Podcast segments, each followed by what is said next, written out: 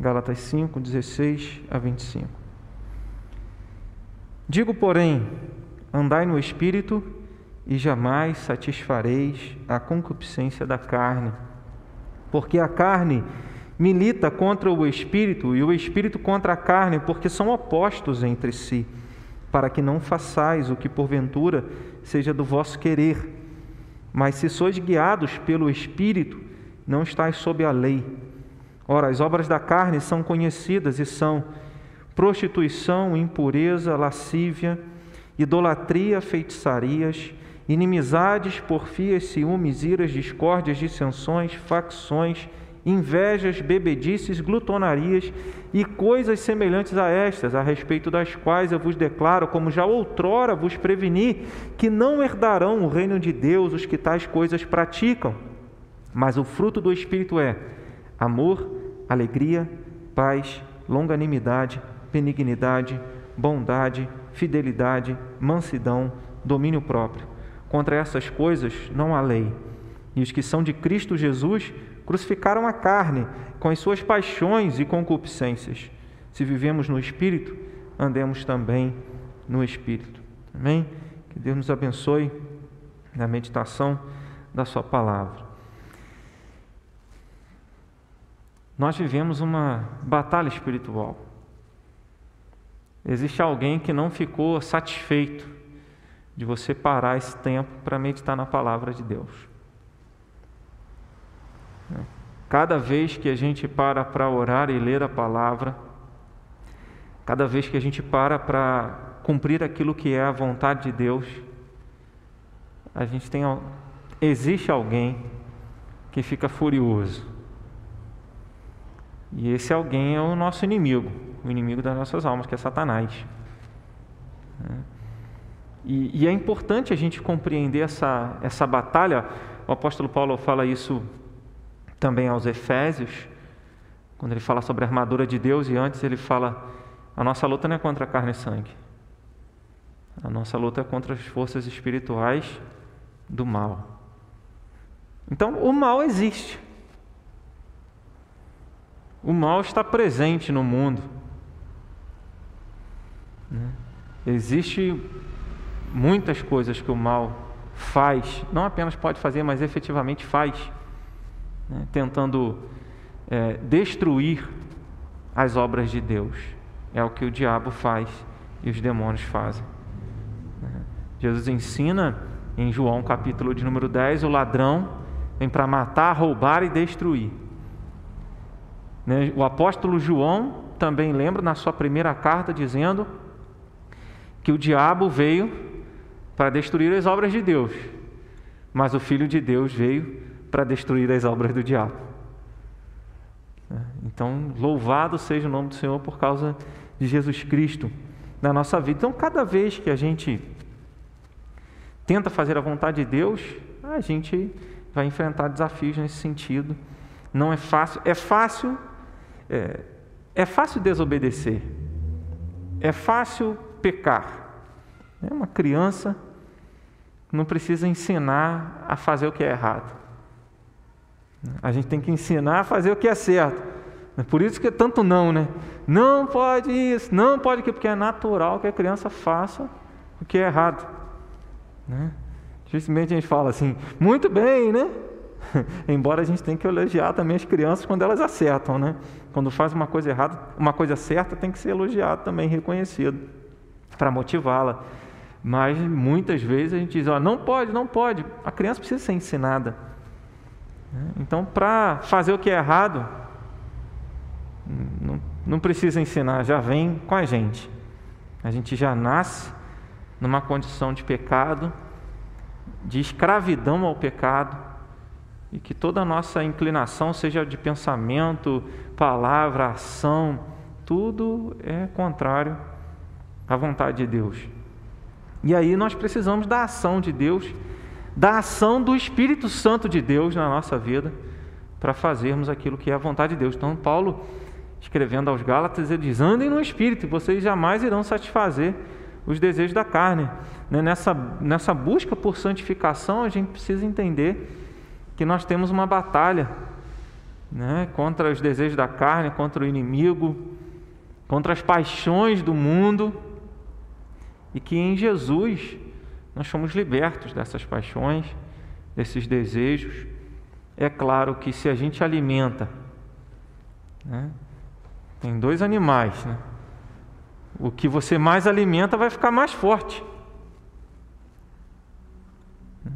Então, se a gente alimenta mais a carne, em outras palavras, se a gente dá vazão aos desejos que nós temos, nós estamos alimentando mais a carne.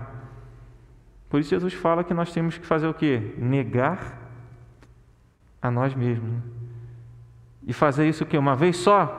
Nego a Jesus. Eu neguei a minha vontade quando eu me converti. Só. É negar todos os dias, né? todos os dias levar a cruz. Então, Paulo ele, ele escreve isso aos Gálatas porque os Gálatas haviam em algum momento se perdido na caminhada por causa do Evangelho. Eles estavam se deixando levar e achando, não, a salvação, é, nós vamos ter a salvação se além de crer em Jesus, a gente praticar ali os rituais que Moisés designou. Então tem que ter a circuncisão, tem que guardar o sábado. E, e Paulo também fala isso aos Colossenses, né? E, e Gálatas ele está falando, ó, quem, quem pregou esse evangelho para vocês não foi a gente. E ele chega a falar: se descer um anjo do céu e pregar um evangelho para vocês que vá além desse do que a gente tem, do que a gente pregou, que seja amaldiçoado, que seja maldito. Mostrando que, que a igreja ali na, nas regiões Gálatas né, não era uma igreja, eram igrejas numa determinada região chamada Galácia. E aí, essas igrejas, esses irmãos que eram influenciados pelos judaizantes, que eram cristãos, entre aspas, né, porque eram judeus convertidos ao cristianismo, convertidos, entre aspas, porque achavam que tinham que manter a, a religião judaica junto com o cristianismo. Jesus ensinou em determinado momento que não se coloca um, um vinho novo num odre velho, mas coloca vinho novo com odre novo e ambos se conservam. Ele está falando sobre o quê? Eu não vim melhorar o judaísmo, vim trazer uma coisa nova. Né? Embora a, a, base, o fundamento seja a revelação é, que Deus deu à, à, à nação é, hebreia, né? aos israelitas, aos judeus. E Paulo então está alertando aos cristãos. Olha, são salvos pela graça, e ele fala isso no capítulo de número 3 e capítulo de número 4, que a salvação é pela graça e não por obras da lei. Mas o mais interessante é que, se Paulo terminasse aí e falasse, não, é, tudo salvo, é salvo pela graça, não, não precisa de obras. E justamente nessa carta, ele está dizendo: olha, vejam como vocês vão viver. É necessário é, andar no Espírito. E o que é andar no Espírito? Verso 16, né? Andai no Espírito. O que é andar no Espírito? Andar em oração. Praticando a leitura da palavra. Mas o que? Andar no Espírito. Fazendo a vontade de Deus. Paulo, ele, por mais que ele fale a salvação é pela graça e não por obras da lei, ele não isenta os discípulos de viver de qualquer maneira. É, de, de, de, ele não isenta os discípulos da obediência à palavra de Deus. Né? Então ele diz: vocês precisam fazer a vontade de Deus, vocês precisam andar no Espírito, vocês precisam abandonar todos esses desejos, tudo aquilo que vocês têm na mente de vocês e seguir o que a palavra de Deus ensina. A gente tem alguns exemplos. Alguém lembra aí de alguém que andou com Deus? Enoque, Elias, mas quem? Alguém que andou com Deus. A gente está falando sobre andar no Espírito, né? Aí, aí eu estou pensando aqui, se a gente lembra alguém que andou com Deus. Moisés andou com Deus. É, Moisés falava com Deus, falava com Moisés face a face, né? Como qualquer fala com seu amigo, né? Enoque, como Paulinho falou, andava com Deus e já não era, né? Deus tomou para si, né? Ele foi arrebatado, transladado. E aí como é que gente, como é que as pessoas souberam disso? Porque antes dele ser transladado, ele deu um bom testemunho. de que ele estava ligado com Deus, estava andando Então. Oi? Elias também. Né? Dois na, duas pessoas na palavra que não passaram pela morte, né? É como a gente conhece, e foi Enoque e Elias. né? E pessoas que andaram com Deus. Eu, eu anotei aqui Noé. Noé, no meio de uma geração má, corrupta, em que Deus disse: Eu vou destruir todo mundo. Noé era um homem íntegro, reto. Noé andava com Deus. Abraão foi chamado amigo de Deus porque andava com Deus. Então, quando a gente fala de andar no Espírito, a gente está falando de andar com Deus. Não porque a- às vezes falar assim, andar no Espírito parece uma coisa meio subjetiva, é, espiritual, sem ser palpável, sem ser compreendida.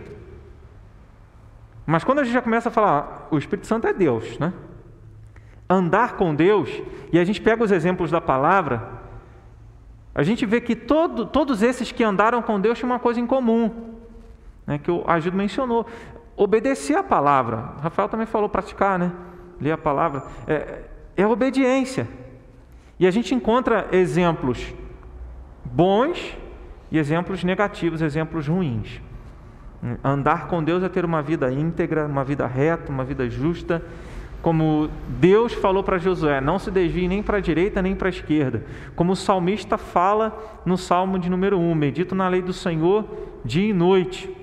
Né? E, e tenho cuidado de fazer tudo quanto está escrito, né? como ele fala também a Josué, em Josué capítulo de número 1.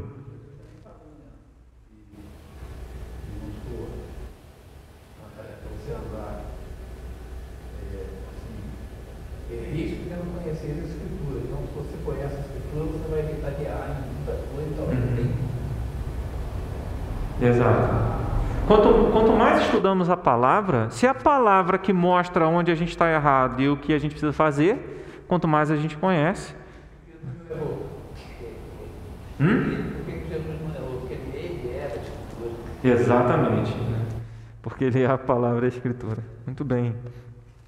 Eu quero ler dois textos.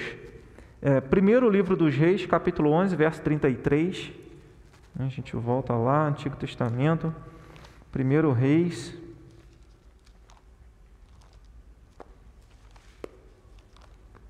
Primeiro Reis 11, verso 33.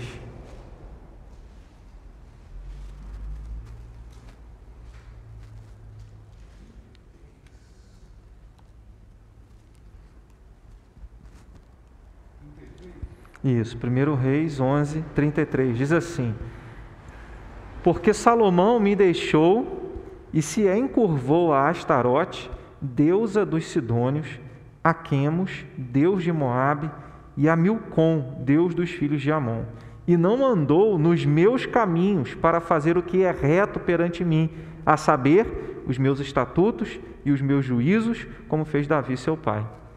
O que é andar com Deus? Deus está dizendo que Salomão não andou nos caminhos dele, como Davi fez. Então, não andar nos caminhos de Deus, não andar com Deus, é desobediência. E, e andar com Deus é cumprir os estatutos e as leis, é obediência. A gente vê isso também no segundo, avança aí, segundo livro dos Reis, capítulo 21. São muitas as referências bíblicas né, que a gente poderia usar para isso e estou separei essas duas referências. Segundo livro dos Reis, capítulo 21, verso 20 ao 22. Segundo Reis, verso 20 ao 22, diz assim: Fez o que era mal perante o Senhor, como fizera Manassés seu pai andou em todo o caminho, olha aí, andou em todo o caminho em que andara seu pai, serviu os ídolos a que ele servira e os adorou.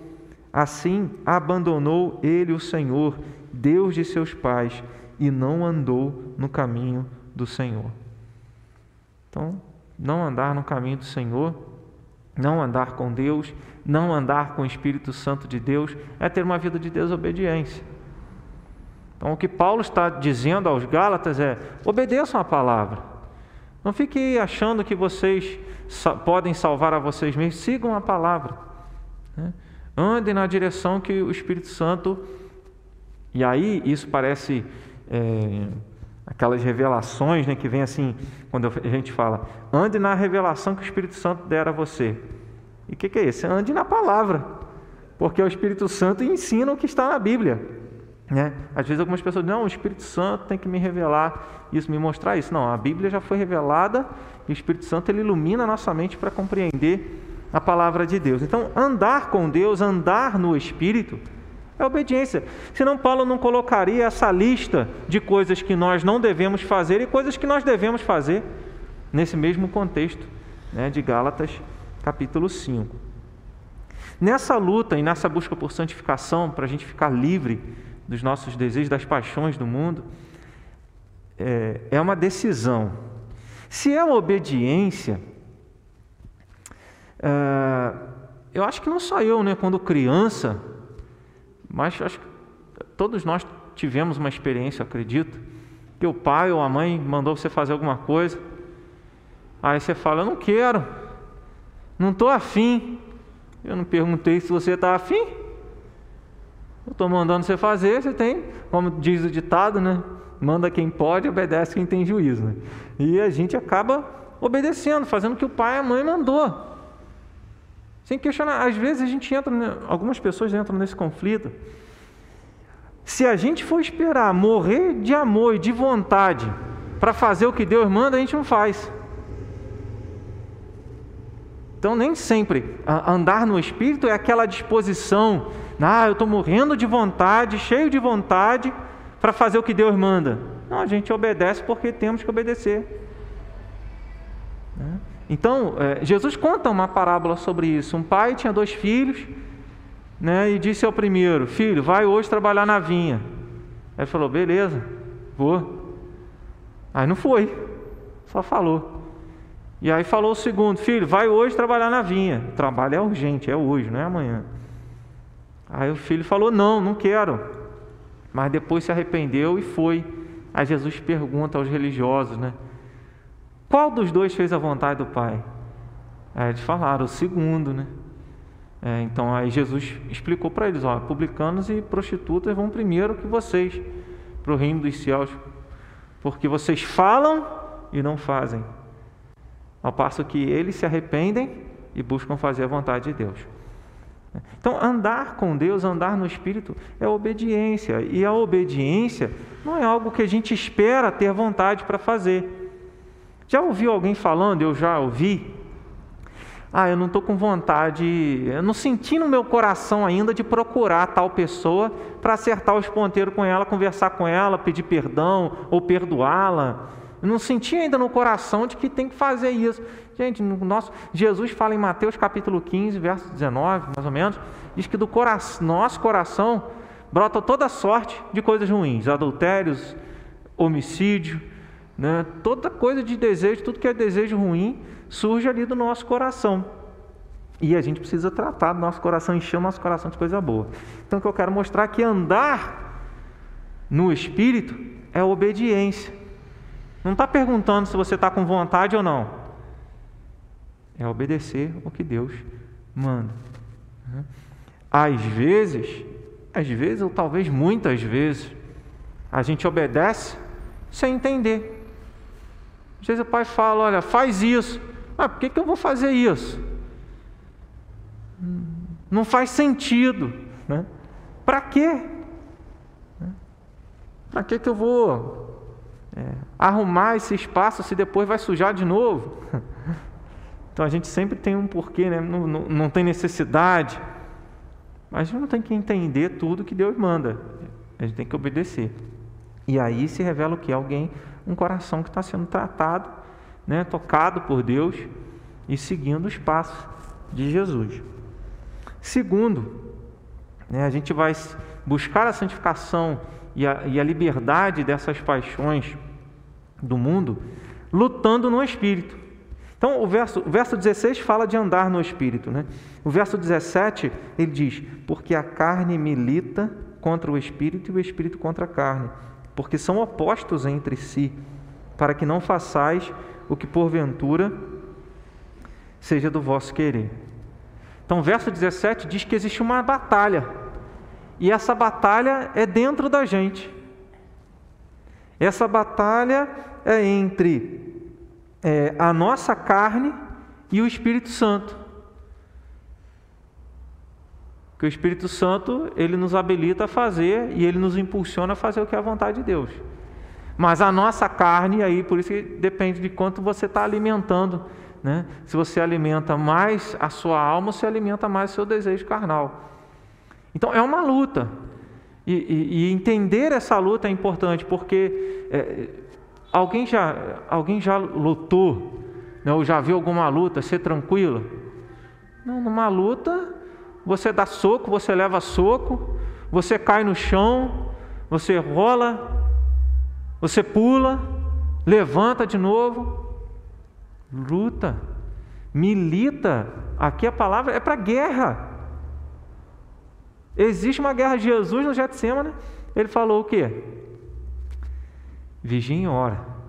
O espírito está pronto, mas a carne é fraca. Ele falou no sentido de a carne é fraca que não consegue resistir à tentação.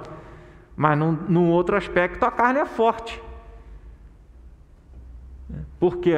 Porque às vezes ela nos leva a fazer os nossos desejos, nos leva a tomar atitudes que são contrárias à, à vontade de Deus. Aí a gente vê quem está mais forte, quem está sendo mais alimentado. Se é a nossa alma ou se é a nossa carne. Pode falar, Wagner. Já pai na Bíblia fala, fuja da presença do mal. Uhum. Você tem um outro que fala você enfrentar o inimigo, entendeu? Não tem um versículo, é, você esse para fugir da presença do mal, de toda forma do mal, é Paulo escrevendo a primeira carta aos Tessalonicenses, capítulo 5, no final.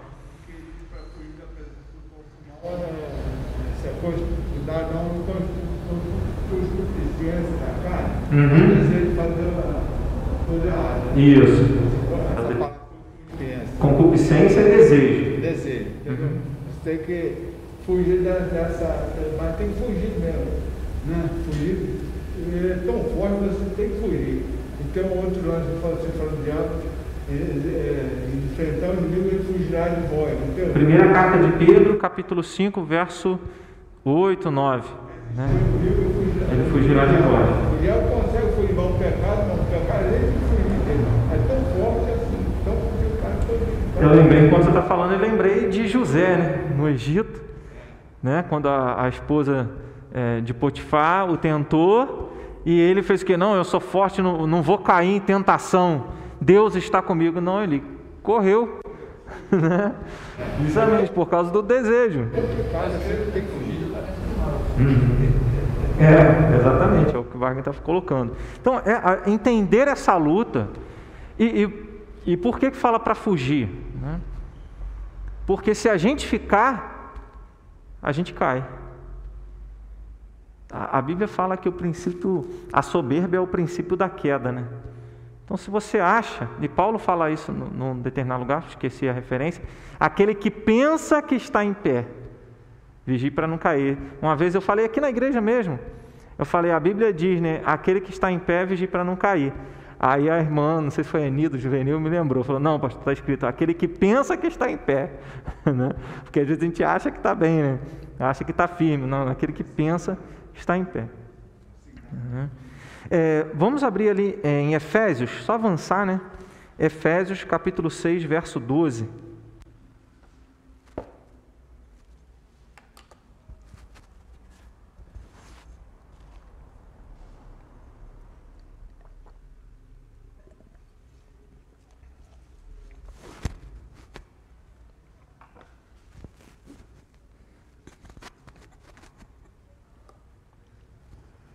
Efésios 6,12. Diz assim: Porque a nossa luta não é contra o sangue e a carne, e sim contra os principados e potestades, contra os dominadores deste mundo tenebroso, contra as forças espirituais do mal nas regiões celestes. Então, se, quando a gente olha para essa realidade de luta, né, lutar no espírito, né, é, batalhar pela ação do Espírito Santo de Deus para vencer as forças do mal. Não é contra a pessoa. Pode ser que em alguns momentos a gente fique decepcionado, entristecido, sofra de alguma maneira em relação à ação de alguém. Mas a, gente, a Bíblia está ensinando que nós não devemos olhar para as pessoas como nossos inimigos. A gente deve ter uma visão além daquilo que os nossos olhos físicos conseguem ver.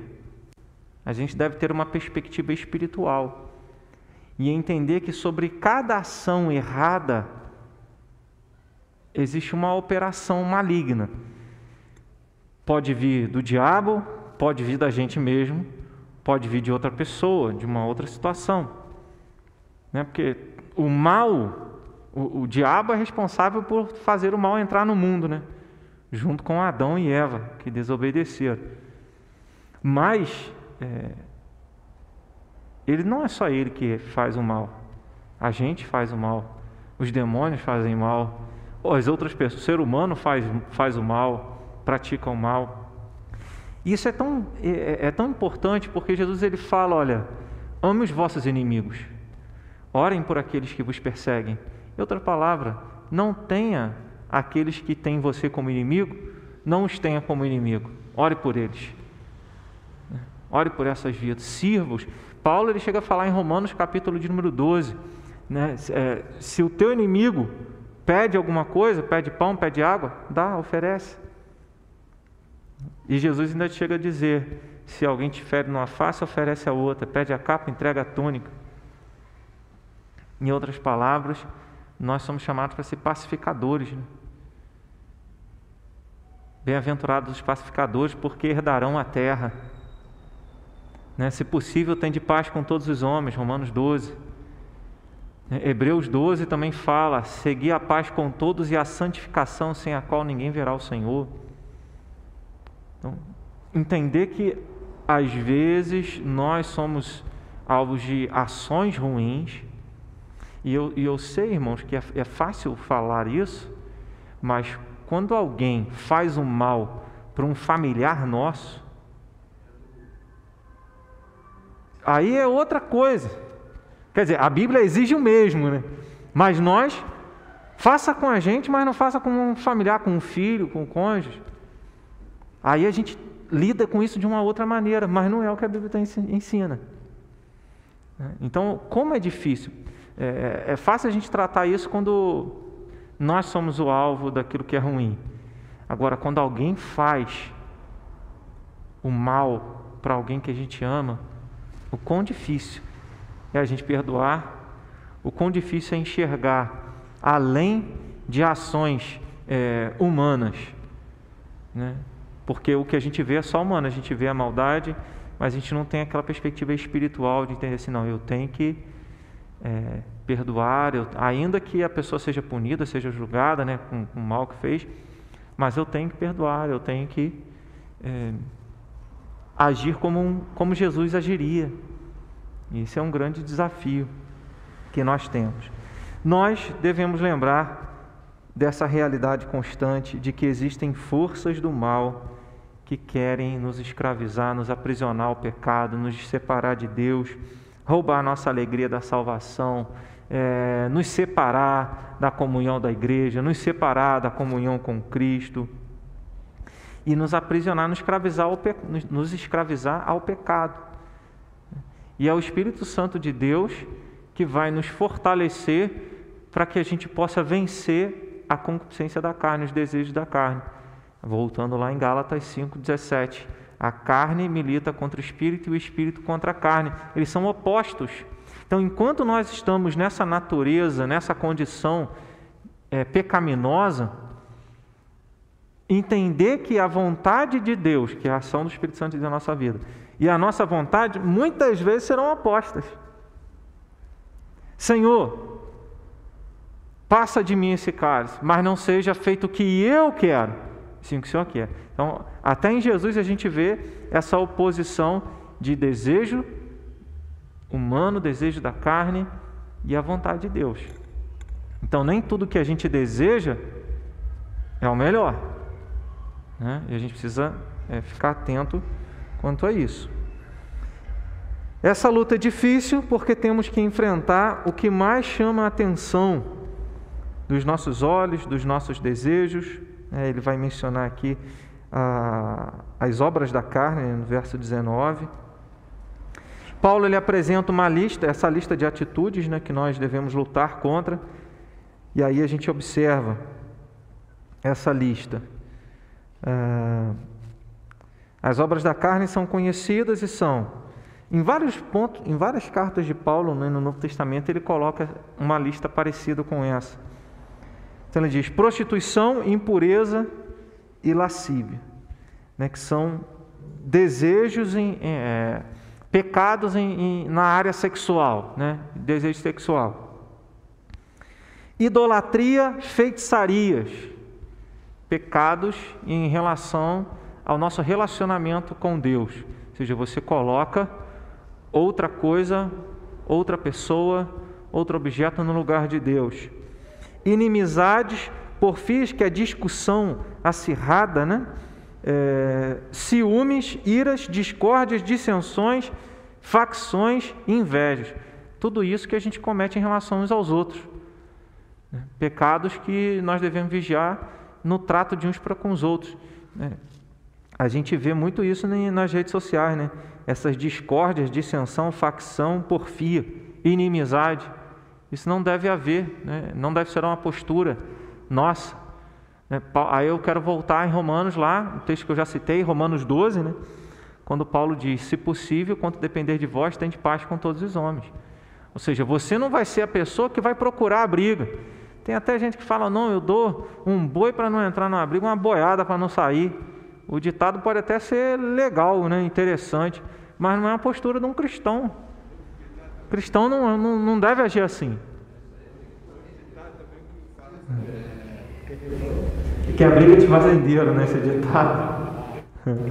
Tem também o assim, não leva desaforo para casa. É. Não leva desaforo, aí quer, quer resolver ali mesmo. É, esse de não levar desaforo para casa também é um. Né? É, é o desafio que nós, que nós enfrentamos. Né? E aí, é, depois ele coloca né, os, a bebedice e glutonaria, que são pecados que nós cometemos contra a nossa própria vida. Às vezes a gente brinca, né? Ah, crente não bebe, mas. É pecado, gente. É como se a gente estivesse celebrando o pecado. É, é, como se estivesse bebendo. Porque é pecado. Se você come além do que você precisa, já é pecado. A glutonaria é o excesso de comida. Tem também quem fala assim, nós estamos no Salmo 121, ele como comia muito. Ele é meus olhos para um monte, um monte de comida. É. Ela é os olhos para um monte. Um monte de comida. Então, essas são as atitudes, e aí Paulo ele acrescenta, aí, que alguém poderia dizer assim: não, só essa lista aqui pronto. Mas o que, que ele fala? E coisas semelhantes a essas. E coisas semelhantes a estas. Aqui é, a gente tem vários mandamentos, né? É, atitudes como essa quebram vários mandamentos, por exemplo, prostituição, impureza e lascívia quebra o sétimo mandamento né, a adultério. Idolatria e feitiçaria quebra o primeiro e segundo mandamento, terceiro mandamento, que são os três mandamentos ali em relação a Deus. Né? O quarto é uma, é uma referência a separar um dia, consagrar para Deus, mas quebra esses primeiros, os primeiros mandamentos, né? que, que é a nossa, o nosso relacionamento com Deus. É, inimizades, né? discussão, ciúme, ira, isso aí quebra todos esses os mandamentos da, da segunda tábua, né? que é o que? É, o assassinato, não matarás, né? depois não dirás falso testemunho, não roubarás, né? e, e, tudo isso é, está aqui nesse, nesses, nessas ações, nessas obras da carne que Paulo nos chama a lutar contra. E eu quero pensar algumas coisas, alguns aspectos dessa luta né, que nós enfrentamos. Nós lutamos, como eu já, já mencionei, vou citar né, o versículo, é, nós lutamos espiritualmente contra o diabo. É uma luta que nós temos. Então, primeira carta de Pedro, capítulo 5, verso 8. Primeira carta de Pedro 5, 8, ele diz assim: Sede sóbrios e vigilantes. O diabo, vosso adversário, anda em derredor como leão que ruge procurando alguém para devorar. Resiste-lhe firmes na fé. Verso 9 certo de que sofrimentos iguais aos vossos estão se cumprindo na vossa irmandade espalhada pelo mundo. Então, quero destacar o verso 8, quando ele diz que o diabo é o nosso adversário. O adversário é aquele que você está tentando passar e ele está bloqueando o seu caminho. Ou seja, ele está ali para te atrapalhar, para lutar contra você. Entender isso é importante. A gente vive uma batalha entre do, do espírito contra a carne, entre a vontade de Deus e a vontade de Satanás. E a gente tem que lembrar disso, que o diabo existe. Né? A gente, a gente não, não, não acredita nele, porque ele é mentiroso, né? mas a gente sabe que ele existe. E ele está aí, passeando pela terra, rodeando por ela, para tentar destruir as obras de Deus. Né? E isso nos inclui. Uh, Mateus 4, verso 1 até o verso 11, Jesus ele foi batizado por João Batista. Quando termina o batismo de Jesus, o que acontece? Ele vai para o deserto. E o que, que acontece no deserto? Ele é tentado pelo diabo. E o diabo é, tentou o nosso Senhor de várias maneiras. Tentando, não, você quer, você tem o um poder, né? Então manifesta e mostra o seu poder. Né? Você quer a glória dos reinos? Se joga daqui, se curva diante de mim. E com, com a palavra de Deus, ah, Jesus ele, ele responde todas essas tentações. É interessante que não sei se é Lucas que registra, né? Passadas as tentações de todas as maneiras, todas as tentações. Então o diabo tentou ali, Mateus registra né, essas três situações, mas o diabo foram 40, foram 40 dias ali, 40 noites naquele deserto.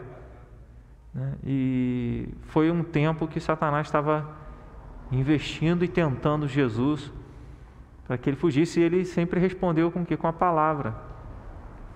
É a palavra que vai nos, nos sustentar, nos fortalecer e nos orientar para a gente lutar contra o diabo. É claro que ele também conhece a palavra. Então, é possível que hoje a gente encontre muita gente que fale da Bíblia, mas que seja mais um propósito do inimigo do que o propósito, apontar para o propósito de Deus. Porque Satanás falou para Jesus: Olha, está escrito. Ele cita o Salmo 91, né? dará ordens aos teus anjos a teu respeito para que te guarde e não tropece. E aí Jesus sempre responde com a palavra também, diz: Não tentarás o Senhor teu Deus também. Então, Efésios capítulo 6, né, verso 16, fala do maligno. Né? Efésios 6, verso 16, diz: Embraçando sempre o escudo da fé, com o qual podereis apagar todos os dardos inflamados do maligno. Então o maligno ele tem uns dardos, ele mira e ele lança esses dardos inflamados. São as tentações, são as lutas, né, várias situações de opressão, como fez com Jó, para tentar derrubar a nossa fé, como ele queria fazer com Pedro. Pedro, Jesus falou para Pedro. Aí, gente, lembrando desse texto, né? Como a gente não tem muita noção do que acontece no mundo espiritual, Jesus está falando: alguém vai me negar? Não, Senhor, eu vou contigo até o final. Aí Jesus, aí Jesus revela para Pedro uma coisa que tinha acontecido no mundo espiritual. Que é o que? Pedro, o diabo pediu para peneirar você. Você vê que o diabo só faz o que Deus deixa ele fazer, né? Pediu para peneirar você. O que, que é? O diabo queria mostrar que a fé que Pedro dizia ter em Cristo era palha, era fogo de palha. Como a gente vê muitos crentes hoje, né? Vão lá, show, vão não sei o quê, vai na festa e na hora da aprovação, na hora da luta, abandona. A gente vê que é uma fé ali que foi fogo de palha. E o diabo queria mostrar que a fé que Pedro tinha em Cristo era assim. Né? Aí Jesus fala: Mas eu orei por você, para que a tua fé não desfaleça. E quando você se levantar, se converter, fortalece os seus irmãos. É, é, é, a gente tem que ter essa noção dessa luta, e Jesus mostrou isso nesse texto, de uma realidade, né, de que o inimigo estava ali no encalço de Pedro, querendo envergonhar ele, querendo destruir com a, com a fé dele, com a vida dele. Mas Jesus fortaleceu, Jesus orou por ele. Né. A nossa luta espiritual, além de ser contra o diabo, né, contra os demônios, a nossa luta é contra os valores e ideologias malignas deste mundo. O texto, né, lá em, em Gálatas, ele diz, é, em Gálatas não, em Efésios, né, quando ele diz que a nossa luta é contra as forças espirituais do mal, contra os dominadores deste mundo tenebroso. Os dominadores deste mundo tenebroso é todo o sistema do mundo, todos os sistemas do mundo que têm valores e ideologias contrários à palavra de Deus. Então, esses são os dominadores desse mundo tenebroso. A Bíblia fala que esse mundo jaz no maligno. O mundo jaz no maligno. O que, que isso significa? Que o mundo inteiro sofre a influência do diabo. O mundo inteiro é influenciado por Satanás. E a igreja vai sendo guardada, né? sustentada, fortalecida pelo Senhor. Então, nossa luta é contra os valores e ideologias malignas deste mundo. Uh, 1 João 5,19, né? o mundo jaz no maligno. Efésios 6,12, né? avançando aí também em Efésios. Efésios 6,12. Diz, porque a nossa luta não é contra a carne e sangue, já mencionei, nem sim com os principados e potestades, contra os dominadores deste mundo tenebroso, contra as forças espirituais do mal nas regiões celestes. Uh, João 15, verso 18 e 19. Evangelho de João, capítulo 15, verso 18 e 19. Diz assim: Se o mundo vos odeia, sabei que primeiro do que a vós outros me odiou a mim. Se vós fosseis do mundo, o mundo amaria o que era seu. Como todavia não sois do mundo, pelo contrário, dele vos escolhi, por isso o mundo vos odeia. Então, mundo, entenda aqui todo o sistema de princípios e valores contrários à palavra de Deus. Quando a gente fala, ah, tal pessoa está no mundo. Não, gente, nós estamos no mundo, no sentido né, que estamos no planeta, não tem como a gente ser separado disso. Mas quando se fala é, a respeito do mundo, é, nesses contextos fala-se dos valores né, contrários à palavra de Deus. Romanos 12, verso 20 e verso 21, esse é importante também. Romanos 12, verso 20 e 21.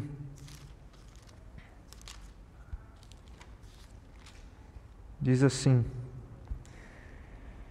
pelo contrário, se o teu inimigo tiver fome, dá-lhe de comer, se tiver sede, dá-lhe de beber, porque fazendo isto amontoarás brasas vivas sobre a sua cabeça. Não te deixes vencer do mal, mas vence o mal com o bem. Quando Jesus era ferido, ele não revidava. E, e Pedro, na, numa de suas, na, na primeira carta dele, ele usa esse exemplo de que Jesus, mesmo sendo ferido, ele não revidava. E o cristão é assim. Deveria ser assim. Pagar o mal com o bem. Mas a gente fala, aqui se faz, aqui se paga.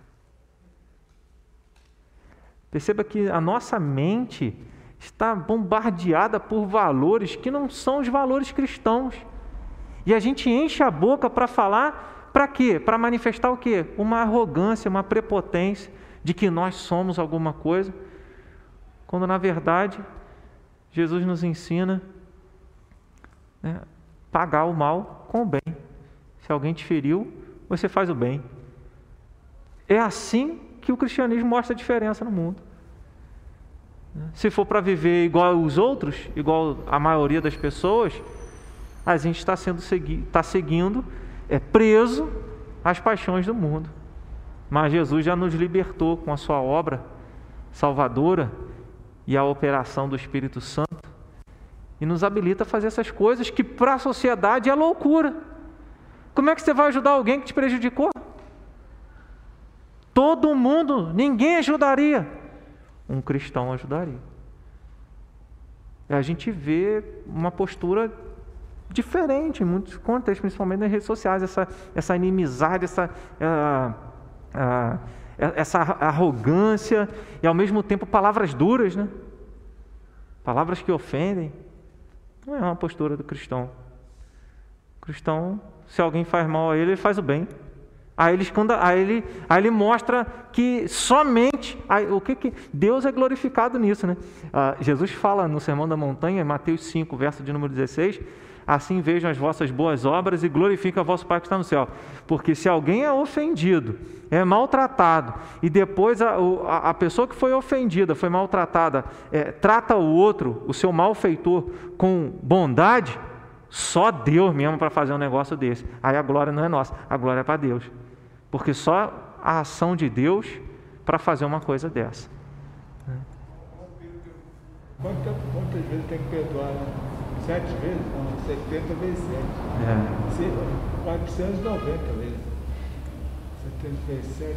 É, 70 vezes 7, 490. Perdoar 490 vezes. Mas o que Jesus está dizendo ali não é nem um número é, literal, né? É, no sentido de que quantas vezes a pessoa é, vier e, e, e, fizer alguma coisa, a gente tem que estar disposto a perdoar. Na verdade, a Bíblia ela no, nos mostra algumas coisas, e se a gente faz alguns links, existe uma outro, um outro trecho na Bíblia que fala 70 vezes 7, que é Lameque, descendente, não de Sete, mas descendente de Caim. Lameque, ele mata um homem e mata um outro homem. E ele fala: se de Caim se tomaria vingança sete vezes, de Lameque, setenta vezes sete. Então Lameque fala isso, ou seja, é, ninguém vai colocar a mão em mim, no sentido de, de impunidade mesmo, né, de que seria vingado é, 70 vezes sete. Mas aí Jesus está dizendo: olha, não importa a quantidade de transgressões, é possível perdoar 70 vezes 7. Até para aquele Lamé que está dizendo, olha, não tem mais jeito para mim, como não teve jeito para Caim, existe perdão. Como é que Deus é gracioso, né? E, e, e Deus ele faz essa, ele amarra essa, essas informações na palavra de Deus para gente, né? para a gente enxergar essas coisas, hum. enxergar a graça dele, o perdão dele. Então Paulo fala né, nas virtudes recomendadas que é Romanos 12, do verso 9 em diante, aqui o verso 20 e 21, que é se alguém te faz o mal, não. A gente consegue vencer o mal fazendo o bem. A sociedade diz que você vence o mal sendo pior que ele. Ah, Rocha, desculpa, você já tinha pedido a palavra. Falando isso aí, uma vez eu fui cometido numa casa, num prédio que eu moro. Eu lá sou o cara que faz tudo.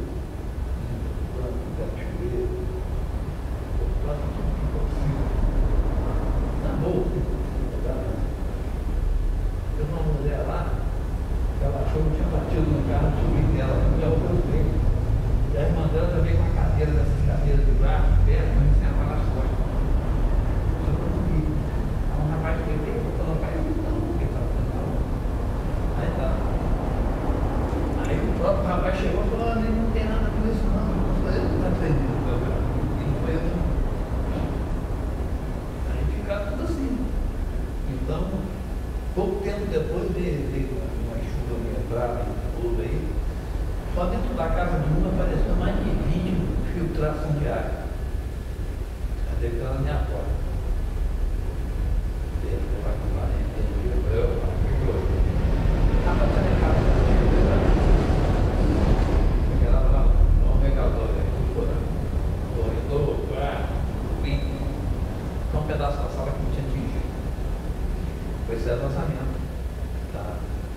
Nem a minha chuva não, está bem plano de fogo aqui. Não é um só não. Aí fui eu para lá, assim.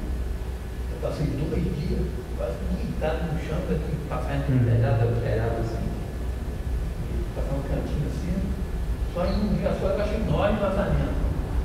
Acertei. Um dia, achei mais três. Vamos, vamos. Acertei. Aí tinha um morador lá, o doutor Nilo Magarade lá. Poxa vida, você perdeu uma oportunidade dessa de se ligar da mulher. Mas é nessa hora que a gente mostra a diferença. Mas eu nem tenho a oportunidade. Mas o que você fez com ela? Eu fiz aquilo que ela gostei. Porque eu não fui com ela. Se eu fosse com ela, eu estava lascada. Primeiro que eu quero fazer a minha porta, aquele casamento também não você não tá, tchau. Mas não é assim que tem que ser. O cristão ele tem que viver diferente, né? Então, E, e aí, é- isso é mais uma, uma oportunidade né, que Deus dá para a gente, para a gente fazer a diferença. Né? A, nossa, a nossa luta, além de.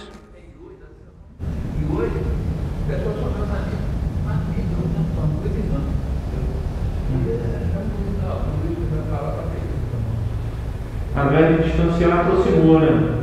Ganhou, né? Precisava chamar ela, rápido. Olha, a gente está falando sobre a nossa luta contra o diabo, contra os valores e ideologias do mundo. Terceiro, a nossa luta é contra os nossos desejos. Tiago, capítulo 1, verso 13 ao 15. Hebreus, Tiago, Tiago, capítulo 1, verso 13 ao verso 15. Diz assim: Ninguém ao ser tentado diga, sou tentado por Deus, porque Deus não pode ser tentado pelo mal e ele mesmo a ninguém tenta. Ao contrário, cada um é tentado pela sua própria cobiça, quando esta o atrai e seduz. Então a cobiça, depois de haver concebido, dá à luz ao pecado, e o pecado, uma vez consumado, gera a morte. Então, Tiago 1, verso 13 ao 15, né, nos mostra isso, o desejo. Né? A nossa cobiça. Cobiça é desejo. E nós somos tentados pelos nossos próprios desejos. Gênesis capítulo 4, verso 7. Gênesis 4, verso 7 diz assim: Deus falando para Caim: Se procederes bem, não é certo que serás aceito? Se todavia procederes mal, eis que o pecado jaz à porta o seu desejo será contra ti, mas a ti cumpre dominá-lo. Você tem um desejo, mas você tem que dominar esse desejo. Como a gente consegue dominar esse desejo? Obedecendo. Como foi falado no início, oração, leitura bíblica, envolvimento com o corpo de Cristo, praticando né, a palavra de Deus.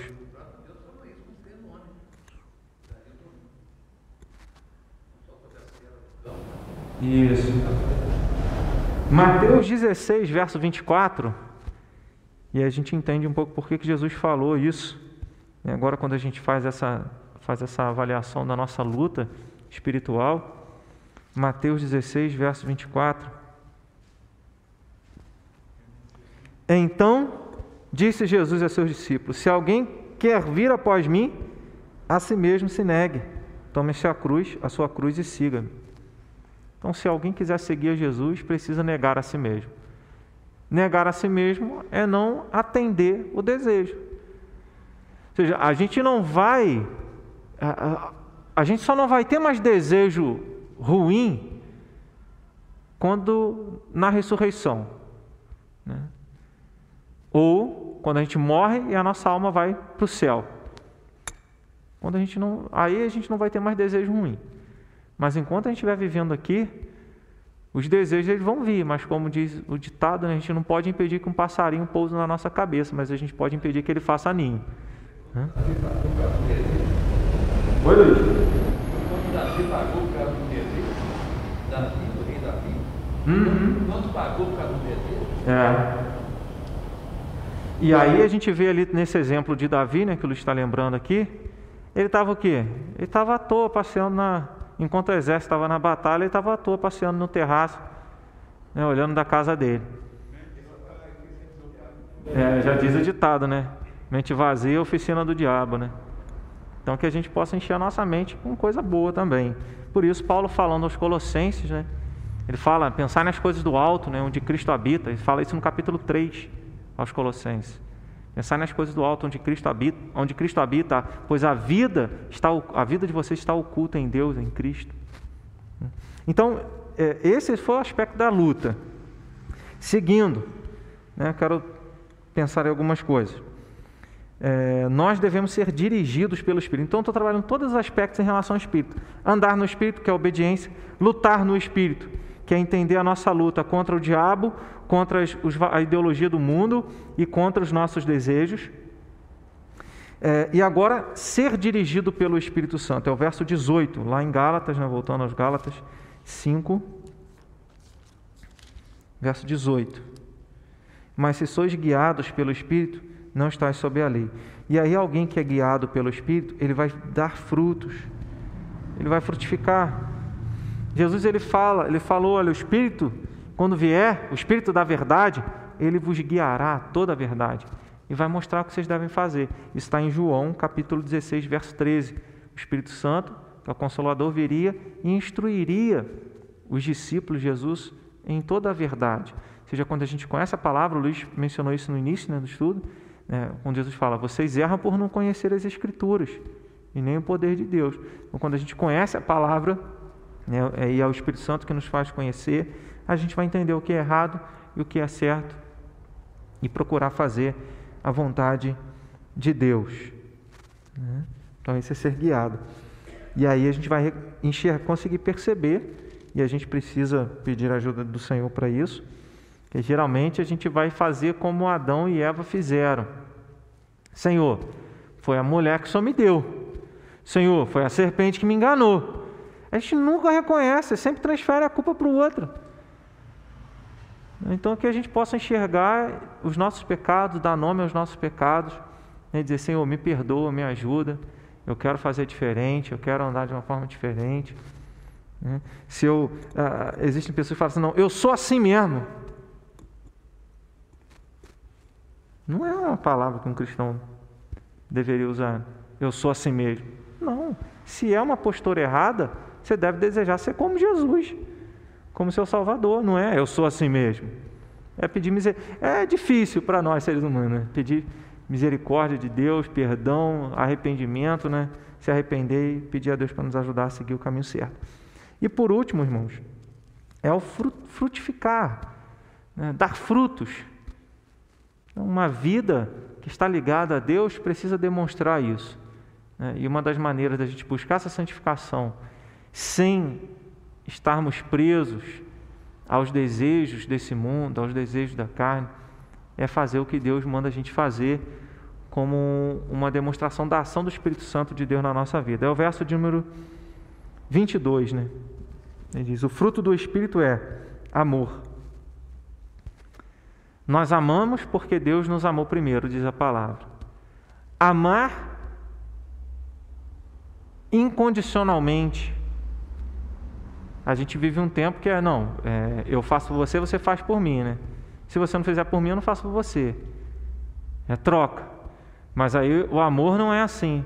O amor é assim, eu vou servir o que você.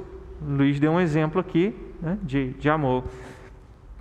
O que o outro está precisando, não é isso que Jesus falou? É, quem é o meu. É, Jesus, o, o religioso perguntou: quem é o meu próximo? Jesus conta a parábola do bom samaritano.